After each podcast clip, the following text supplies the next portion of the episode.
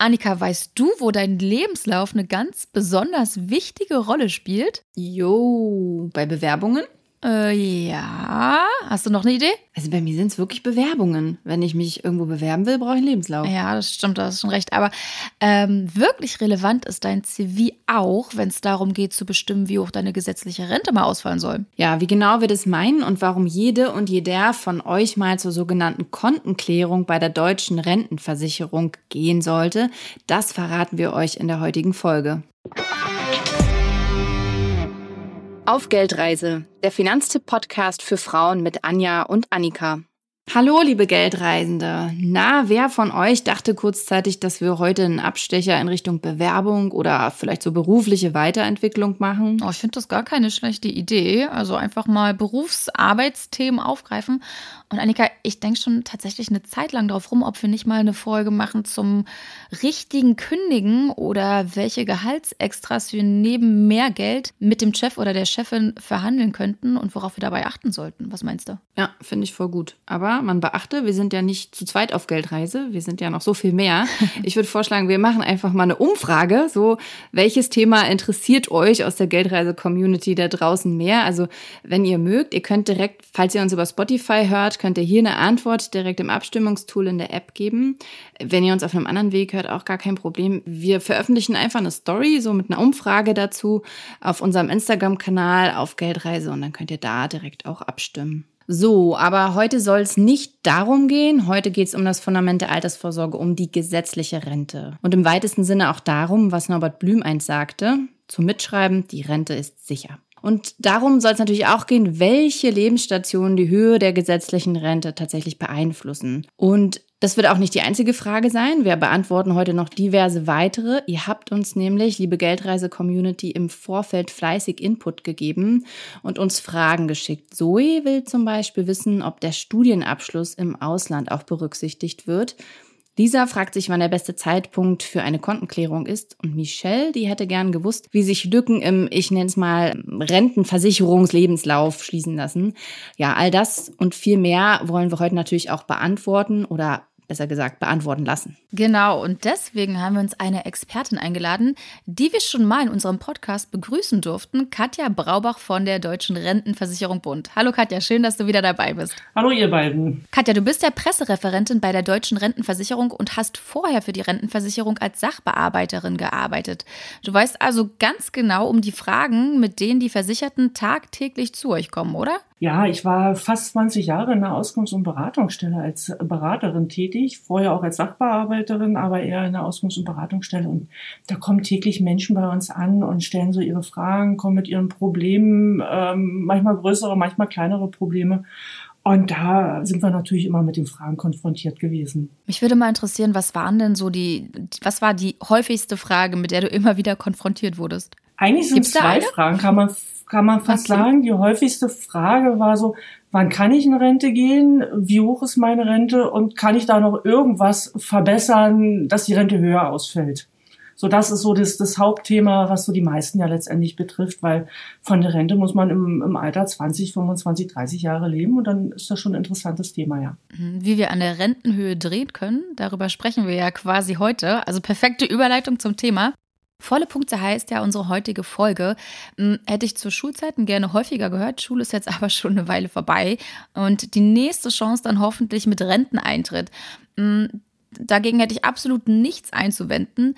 Denn je mehr Punkte ich sammle, genauer gesagt, je mehr Rentenentgeltpunkte ich sammle, desto höher fällt meine gesetzliche Rente aus. Und aktuell bekomme ich einen Rentenpunkt bei der deutschen Rentenversicherung gutgeschrieben, wenn ich im Jahr knapp 43.150 Euro brutto verdiene in den alten Bundesländern, beziehungsweise rund 42.000 Euro in den neuen. Ja, in Geld gesprochen bedeutet ein Rentenpunkt übrigens 37,60 Euro pro Monat an gesetzlicher Rente im Alter ab Juli 2023. Heißt also schon mal, dass ich bestenfalls über mein gesamtes Berufsleben hinweg mein Punktekonto aufstocke. Habe ich noch andere Möglichkeiten, Rentenpunkte anzuhäufen, außer sozialversicherungspflichtig zu arbeiten, Katja? Ja, die Möglichkeit äh, habt ihr natürlich. Das Wichtigste sind trotzdem die Arbeitsjahre, weil je mehr ich arbeite, je mehr ich verdiene, desto mehr Punkte sammle ich schon automatisch an. Und der Vorteil ist halt, wenn ich arbeiten gehe, dass die Hälfte der Beiträge schon mal der Arbeitgeber zahlt und ich nicht alles alleine zahlen muss. Andere Möglichkeiten ist natürlich, weil man nicht selber nur einzahlt und der Arbeitgeber, sondern man bekommt vielleicht auch mal Krankengeld oder Arbeitslosengeld. Das heißt, es zahlen auch andere Stellen für einen Beiträge ein oder auch manche sogenannte beitragsfreie Zeiten werden eben auch für die Rente mit angerechnet. Genau, du hast es ja jetzt gerade schon angesprochen. Es gibt beitragsfreie Zeiten und es gibt Beitragszeiten. Erklär uns doch erstmal, was sind Beitragszeiten? Beitragszeiten, schon wie der Name sagt, das sind wirklich Beiträge geflossen. Entweder man hat selber Beiträge gezahlt oder der Staat hat für einen Beiträge gezahlt. Typisches Beispiel, wenn der Staat zahlt, ist eben die Kindererziehungszeit oder wenn man einen Wehrdienst absolviert hat bei den Männern. Dann gibt es Sozialleistungsträger, die Beiträge für einen zahlen, zum Beispiel, wenn man Krankengeld bezieht oder Arbeitslosengeld. Das sind halt so diese Sozialleistungen und die sind ja auch beitragspflichtig. Ähm, man kann auch freiwillige Beiträge zahlen, wenn man jetzt zu Hause ist oder im Ausland arbeitet und diese Zeiten nicht bei uns berücksichtigt werden, man aber die Monate gerne haben möchte dann zahlt man eben freiwillige Beiträge ein. Also immer dann, wenn wir Beiträge von irgendwoher bekommen, ist es eine Beitragszeit beitragsfreie Zeiten. Das sind Zeiten, wo wir keine Beiträge von irgendwoher bekommen, wie zum Beispiel eine Schulzeit ganz typisch oder die Mutterschutzzeit, da werden keine Beiträge gezahlt. Oder wenn man arbeitslos ist, aber keine Sozialleistungen bezieht oder Hartz IV bekommt, also Arbeitslosengeld II, da werden auch keine Beiträge mehr eingezahlt. Das sind beitragsfreie Und die Zeiten. beeinflussen dann auch die Rente? Die beeinflussen auch die Rente, aber sehr unterschiedlich. Also es gibt beitragsfreie Zeiten, da bekommt man Punkte gut geschrieben. Das ist zum Beispiel die Mutterschutzfrist. Für die Mutterschutzfrist, das ist dann, sind zwei, zwei sehr komplizierte Berechnungen, möchte ich gar nicht so genau erläutern. Das wäre dann wirklich ein Thema für sich selber.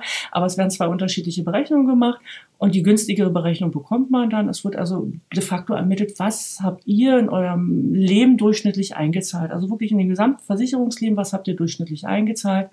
Und diesen Durchschnitt bekommt man dann für die Mutterschutzfrist. Das sind also sechs Wochen vor der Geburt, acht Wochen nach der Geburt des Kindes. Dann gibt es auch Fachschulzeiten. Nicht jeder hat nur eine Schule oder eine Hochschule. Es gibt auch diese Fachschule, also Krankengymnastikausbildung zum Beispiel. Da bekommt man 75 Prozent von seinem persönlichen Durchschnitt. Und dann gab es auch in der Vergangenheit bis 1991 auch wenn man arbeitslos war oder Krankengeld bezogen hat, also Arbeitslosigkeit mit Leistungsbezug, dann war das damals keine Beitragszeit, so wie heute oder seit 92. Das war auch nur eine Anrechnungszeit. Da bekommt man auch Punkte gut geschrieben. Das sind dann 80 Prozent vom Durchschnitt. Für andere beitragsfreie Zeiten, wie jetzt Schule oder Hochschule, da gibt es nur die Zeit angerechnet, keine Punkte, erhöht also direkt nicht die Altersrente, ist trotzdem wichtig weil auch beitragsfreie Zeiten, die sich nicht direkt auf die Rentenhöhe auswirken, haben Einfluss auf die Mindestversicherungszeit. Wenn man jetzt äh, nicht bis 67 arbeiten möchte, sondern früher in Rente gehen möchte, braucht man ja 35 Versicherungsjahre. Und auf diese 35 Versicherungsjahre werden auch Schul- und Studienzeiten angerechnet, ohne dass sie jetzt die Rente erhöhen ähm, bei einer Erwerbsminderungsrente, was ja nochmal wieder eine ganz komplizierte Berechnung ist, da wirken sich auch Schul- und Studienzeiten, also da wirkt sich eigentlich alles irgendwie rentensteigernd aus. Immer alles, womit ich eine Lücke schließen kann, ähm, wirkt dazu, dass die Erwerbsminderungsrente etwas höher ausfällt. Also von daher sind auch Schul- und Studienzeiten unheimlich wichtig bei der Rente. Einige der Zeiten, die werden ja automatisch mhm. bei euch gemeldet. Ähm, also ich bekomme dann automatisch auch Punkte gut geschrieben. Einige Zeiten, die muss ich aber auch bei euch beantragen. Und wenn ich mich nicht selbst kümmere, äh, dann lasse ich mir gegebenenfalls wichtige Wartezeiten oder sogar Rentenpunkte entgehen. Welche Zeiten werden mir denn automatisch angerechnet und welche muss ich zwingend beantragen? Automatisch gemeldet werden Beschäftigungszeiten, also das meldet der Arbeitgeber, das ist gesetzlich äh, so geregelt, dass der Arbeitgeber Meldepflichten hat. Automatisch wird auch gemeldet, wenn ich bei der Krankenkasse oder beim Arbeitsamt gemeldet bin. Die haben auch Meldepflichten, egal ob ich Leistungen beziehe oder keine Leistungen beziehe, das wird automatisch gemeldet. Nicht automatisch gemeldet werden zum Beispiel die Schul- oder Studienzeiten oder Fachschulzeiten, die sind im Meldesystem nicht verankert, die Schulen. Die haben nicht die gesetzliche Pflicht. Da muss man sich also selber im Zweifelsfall drum kümmern, eine Studienbescheinigung besorgen, einreichen bei der Rentenversicherung. Oder was ganz wichtig ist, sind auch Kindererziehungszeiten. Die werden auch nicht automatisch gemeldet. Wir kriegen zwar bei den Müttern gemeldet vom Einwohnermeldeamt, dass ein Kind geboren ist, aber wir wissen ja nicht, erzieht die Mutter das Kind oder erzieht vielleicht der Vater das Kind, weil er die Erziehungszeit übernimmt. Wer soll also jetzt diese Erziehungszeiten gut beschrieben bekommen? Das heißt, Kindererziehungszeiten muss man im Nachhinein auch beantragen. Und wie ist das zum Beispiel, wenn ich Angehörige pflege? Dafür gibt es ja auch noch Ja, Angehörige ähm, pflegen ist, ist ein gutes Thema. Das ist so ein bisschen eine Zwitterstellung bei den, den Pflegebeiträgen, weil die Beiträge werden von der Pflegekasse gezahlt, die Pflegekasse dessen, den ich pflege. Und man muss sich dort als äh, pflegende Person anmelden. Also, hallo, ich pflege hier meine Mutter, ich pflege meine Großmutter oder wen auch immer. Und die Pflegekasse meldet dann, erst dann, wenn die weiß, dass, dass ihr jemand pflegt, dann können die auch Rentenbeiträge zahlen. Das ist also ein bisschen die Twitter-Stellung. Man muss die Pflegekasse mhm. drauf stupsen, dass ich jemand pflege und dann funktioniert es auch automatisch. Ah, okay. Ähm, Gibt es irgendwo eine Übersicht bei euch, wo da, da steht, das müssten wir beantragen, das wird automatisch Nein. gemeldet? Das wäre ja eigentlich total Das, das wäre schön. Nein, wird. Ich rege das mal an. das wäre schön. Nein, gibt's gibt's leider nicht, weil auch ähm, es natürlich immer diese Ausnahmen gibt. Ich sagte ja, Beschäftigungszeiten mhm. werden automatisch gemeldet. Klappt eigentlich auch zu nahezu 100 Prozent, aber so äh, ich weiß nicht, wo da die Fehlerquote liegt, vielleicht bei 0,0, weiß ich nicht, ähm, geht auch mal eine Meldung verloren. Es passiert auch mal, dass der Arbeitgeber gemeldet hat, hinterher bei der Betriebsprüfung festgestellt wird, oder waren ja 500 Euro zu viel oder zu wenig drin und die Berichtigungsmeldung ihr zwar mit der Post vom Arbeitgeber nach Hause bekommt, aber bei uns nicht einfließt. Da ist schon kann, ist schon so eine ganz kleine Fehlerquote auch mit dabei. Also das, da kann, könnte man sich so oder so nicht drauf verlassen. Und wir verschicken ja auch ähm, ab dem 46. Lebensjahr ja auch diesen Antrag auf Kontenklärung. Da bekommt man einen Versicherungsverlauf zugeschickt.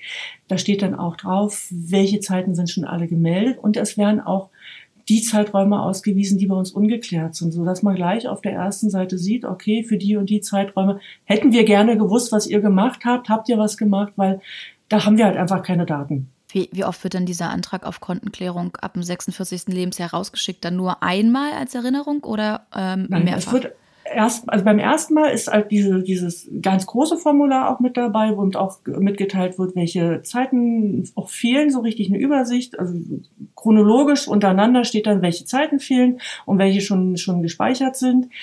Und dann erfolgt es alle äh, sechs Jahre. Kommt dann wieder ein neuer ah, okay. Lauf praktisch. Aber dann wird wenn, wenn ihr jetzt den, den ersten Mal nicht, nicht mitarbeitet, also nichts einschickt, dann steht beim, beim zweiten zwar wieder die Übersicht mit dabei, was wir alles haben, aber nicht nochmal die Lücken, die wir euch schon mal bekannt gegeben haben, sondern dann nur noch, was vielleicht in den letzten sechs Jahren nochmal an Lücken auf, dazugekommen mhm. ist, weil die ersten Lücken haben wir euch ja schon mal geschickt. Muss ich da irgendeine Frist einhalten, wenn der Brief dann kommt? Schön wäre es, wenn ihr innerhalb von sechs Monaten antwortet. Das ist so für uns so diese Frist innerhalb von sechs Monaten. Ähm, wenn ihr nach sechs Monaten nicht geantwortet habt, dann würden wir für uns das Verfahren erstmal stilllegen sozusagen. Dann bekommt ihr eine Mitteilung, okay, wir haben jetzt die und die Zeiten, davon gehen wir aus, dass die richtig sind. Ihr selber könnt aber jederzeit kommen, nach zwei Jahren, nach vier Jahren, nach acht Jahren, zum Rentenbeginn und sagen, oh, ich habe hier noch Unterlagen gefunden, die möchte ich noch einreichen und dann würden wir das auch immer wieder neu auftun und neu wieder mit einspeichern und prüfen. Okay, also selbst als Rentnerin könnte ich ja. noch kommen. Selbst als Rentnerin, wenn okay. ihr 80, 85, 90 seid und sagt, jetzt habe ich einen Dachboden aufgeräumt, endlich mal, und da ist mir noch was in die Hände gefallen. und ihr die sicher seid, ist das wichtig oder ist das nicht wichtig, einfach einschicken und wir prüfen. Und im Zweifelsfall gibt es die Rente nochmal für vier Jahre rückwirkend neu berechnet. Für vier neu Für vier Jahre rückwirkend neu berechnet. Wir können, also wenn jemand mit 80 erst was einschickt, würden wir praktisch nur die letzten vier Jahre eine Nachzahlung äh, machen dürfen. Okay, also doch möglichst schnell und am besten vor Renteneintritt. Ist immer besser. Vor Renteneintritt ist definitiv immer besser. Hm. Okay, okay. Das ist auf jeden Fall nochmal ein wichtiger Hinweis, hm. ja. Genau, ja. Jetzt wird auch direkt klar, warum so eine Kontenklärung so sinnvoll ist. Also eben einfach, um zu checken, dass mein sozusagen Lebenslauf bei euch vollständig ist und alle relevanten Zeiten, egal ob die jetzt beitragsfrei sind oder nicht, dass die eben berücksichtigt werden. Magst du uns trotzdem nochmal ganz kurz erklären, was es mit der Kontenklärung auf sich hat? Also wir sprechen ja hier nicht von unserem Girokonto. Nein, Girokonto führen wir für, äh, für euch nicht. Das nennt sich bei uns Versicherungskonto. Versicherungskonto ist letztendlich für uns das Arbeitsmittel als Rentenversicherung, wo wir, aus dem wir die Rente berechnen. Und nur wenn diese Versicherungskonto ist praktisch eine Aufstellung aller wichtigen Daten, die bei der Rente berücksichtigt werden. Sei es die Schulzeiten, sei es äh, Kinder, die mit drin sind, Pflege, Beschäftigungszeiten, Arbeitslosigkeitszeiten. Und das wird chronologisch alles ähm, gespeichert bei uns aufgeführt und aus diesen Daten wird die Rente berechnet. Und nur wenn die Daten richtig und vollständig sind, dann ist, wird natürlich auch die Rente in der richtigen Höhe berechnet. Also das, was ihr erarbeitet habt, was euch zusteht, können wir dann auch nur auszahlen es ist ja ganz häufig in der Presse, äh, die Rentenbescheide sind so oft falsch, so viele Rentenbescheide sind falsch. Das hat vor, ich weiß nicht mehr, 15, 20 Jahren mal der MDR überprüft. Die haben also wirklich Leser oder Hörer, Zuschauer aufgerufen, mal die Unterlagen einzuschicken. Und die haben festgestellt, ja, Rentenbescheide sind sehr häufig falsch, haben aber auch festgestellt, das liegt in den wenigsten Fällen an der Rentenversicherung, sondern in den meisten Fällen, weil unsere Versicherten oder Rentner nicht alle Unterlagen eingeschickt haben zu uns. Also die, der MDR hat wirklich in den Kisten und Ordnern Unterlagen gefunden, bei den Versicherten, die wir nie gesehen haben. Und dann können wir die natürlich auch nicht berücksichtigen. Gerade wenn es um die DDR-Biografie geht, da gab es halt kein maschinelles Meldeverfahren in der DDR. Da gab es eben nur das grüne, kleine grüne SV-Buch oder die ganz alten waren so leicht gelblich. Und wenn die nicht eingereicht werden oder nicht vollständig sind, dann können wir auch die Rente nicht richtig berechnen. Das heißt, zur Kontenklärung sollten wir auf jeden Fall alle mal, das erzählen wir ja auch immer wieder äh, bei uns im Podcast, ähm, weil ich habe jetzt zumindest rausgehört, gibt es überhaupt mal den Fall, dass tatsächlich eine, bei einer Kontenklärung rauskommt, es wurde alles erfasst. Also es hört sich schon sehr danach an, dass man bestimmt irgendwas immer mal vergessen hat oder vergisst oder sonst irgendwie. Nein, die Fälle gibt es. Also äh, eher so die Fälle, die so ein geradliniges Leben haben. Ich sag mal so, der typische Fall wäre eigentlich sowas wie ich. Ich habe mein Abitur gemacht, dann habe ich eine Ausbildung gemacht bei einem Arbeitgeber und bin mein Leben lang bei dem gleichen Arbeitgeber geblieben. Das alles vollständig. Da muss man das Abiturzeugnis noch nachreichen und ansonsten ist alles drin. Ähm, so eine Fälle gibt es. Äh, ich sage ich sag dazu immer so eine geradlinige Biografie. Ähm, wenn man so eine eher aufregende Biografie hat, ich mache die Schule, dann gehe ich vielleicht mal Work and Travel ins Ausland, dann habe ich äh, mein Studium, erstes Studium angefangen, dann hat mir das nicht gefallen, dann fange ich mit dem zweiten Studium an, dann arbeite ich ein bisschen bei dem Arbeitgeber, ein bisschen bei dem Arbeitgeber, gehe dann wieder ins Ausland da ist, steckt ganz viel Arbeit dahinter und ein großes Fehlerpotenzial. Ähm, da muss man genau gucken. Okay. Und da bei also sieht mein Lebenslauf aus, deswegen habe ich das noch nicht gemacht. Liebe Annika, dann ähm, spätestens mit Mitte 30 bitte mal bei uns vorsprechen. Na dann mal los. Zack, zack hier. Mal eine gute Nachricht vorweg. Die Beschäftigungsquote von Frauen in Deutschland im EU-Vergleich, die sieht mittlerweile ziemlich gut aus und liegt bei über 71 Prozent.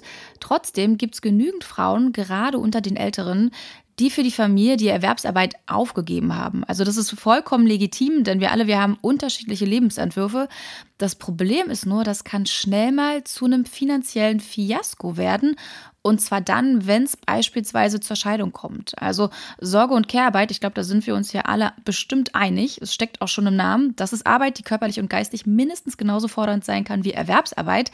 Nur leider haben beide Arbeitsformen einen ganz anderen Stellenwert bei uns in der Gesellschaft mit dem Resultat, die eine wird vergütet, die andere nicht.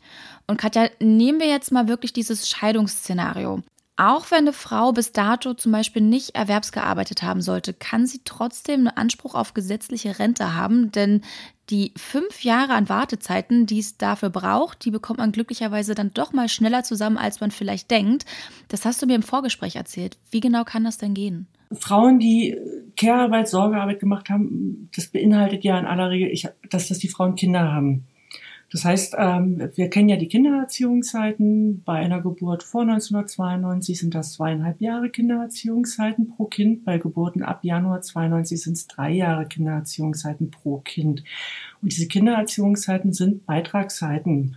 Und wenn ich also schon zwei Kinder zum Beispiel erzogen habe, habe ich schon die mindestens fünf Jahre Beitragszeiten erfüllt und hätte damit schon einen kleinen Rentenanspruch. Dann gibt es noch bis zum 10. Geburtstag Kinderberücksichtigungszeiten. Die können sich unter Umständen auch noch mal ein bisschen auf die Rente auswirken. Ähm, das kommt aber immer auf, auf, einen, auf einen Einzelfall drauf an. Das wird aber automatisch geprüft bei uns. Und so eine Scheidung impliziert ja dann auch einen sogenannten Versorgungsausgleich. Was ist das? Versorgungsausgleich bedeutet, dass das Familiengericht, das ja dann die Scheidung durchführt, auch diesen Versorgungsausgleich durchführt, man füllt ähm, im Rahmen des Scheidungsantrags ein Formular fürs Familiengericht aus. Da wird dann angefragt, wo hat jeder der Ehepartner Rentenanwartschaften, also gesetzliche Rente, mhm. Betriebsrente, Beamtenpension eventuell oder eine berufsständische Versorgung, wenn mein Mann beim Arzt, äh, ein Arzt ist oder ein Rechtsanwalt ist. Also je nachdem, wo hat er was, auch private Renten kommen mit auf den Tisch. Und mit diesem Formular werden die einzelnen Versorgungsträger dann angeschrieben vom Familiengericht und jeder Versorgungsträger macht eine Rentenberechnung nur für die Ehezeit. Das heißt, wir kriegen vom Familiengericht mitgeteilt, wie lange war Ehepaar Müller verheiratet, die letzten zehn Jahre zum Beispiel, und dann schauen wir, wie sind die Rentenanwartschaften, in diesen zehn Jahren erworben worden. Die Frau hat dann, weil sie zu Hause war, nur das Kind erzogen hat zum Beispiel, sehr kleine Rentenanwartschaften. Der Mann hat dann aber sehr große, sagen wir mal zum Beispiel, die Frau hat 100 Euro, der Mann hat 500 Euro erworben. Und dann werden die 50-50 aufgeteilt. Das heißt, die Frau mhm. gibt von ihren 100 Euro 50 Euro an den Mann ab, sodass jeder 50 Euro hat. Und der Mann muss von seinen 500 Euro 250 Euro an die Frau abgeben, sodass sie für diese Ehezeit beide die gleichen Rentenanwartschaften haben. Und damit erwirbt die Frau halt nicht nur Rentenanwartschaft in, in, in Euro, sondern diese Euro werden auch umgerechnet in sogenannte Wartezeitmonate, sodass sie also da auch automatisch auf die fünf Jahre kommen kann. Das ist schon mal ein guter Hinweis. Und du sag mal, ich weiß, du bist keine Scheidungsanwältin, aber ähm, vielleicht weißt du es ja trotzdem. Diese, äh, diesen Versorgungsausgleich, den kann man auch nicht ausschließen in einem Ehevertrag, weißt du das? Also den gibt es immer quasi? Den kann man ausschließen in einem Ehevertrag. Also A ist das okay. schon mal gesetzlich vor, ich sag mal, halbwegs ausgeschlossen, wenn die Ehe weniger als drei Jahre dauert. Dann wird ja mhm. nur durchgeführt, wenn einer der Ehepartner das explizit beantragt, diesen Versorgungsausgleich. Okay. Man kann einen Versorgungsausgleich auch in einem Ehevertrag oder mit einer gemeinsamen Vereinbarung auch ausschließen. Aber da schaut das Familiengericht hinterher, ob das sittenwidrig war. Also man darf mhm. sich nicht über den anderen Ehepartner übervorteilen. Also wenn der Mann nach der äh, Scheidung sozusagen hervorgeht und er hat immer noch sein komplettes Geld und, und ich sag mal, ist reich, vereinfacht gesprochen, und die Frau wäre dann Sozialhilfefall, weil sie weder Unterhalt, ähm, ähm Vermögen, also ich sag mal, ein Haus und Boot alles nicht bekommt mhm. und auch keine Rente bekommen würde, dann ist der Vertrag sittenwidrig und dann würde das Familiengericht sagen, der ist in dem Punkt, was Versorgungsausgleich angeht, null und nichtig. Und kann man andersrum, wenn man nicht verheiratet ist, das dann auch in einem Partnerschaftsvertrag festlegen, dass man das trotzdem haben möchte? Ja, oder? Nein, das kann man nicht machen. Versorgungsausgleich ist wirklich nur für Ehepartner. Man müsste dann anders vorgehen und sagen, ich bin ja als Frau zu Hause, kümmere mich um Haushalt, Kind, Hund, weiß ich nicht.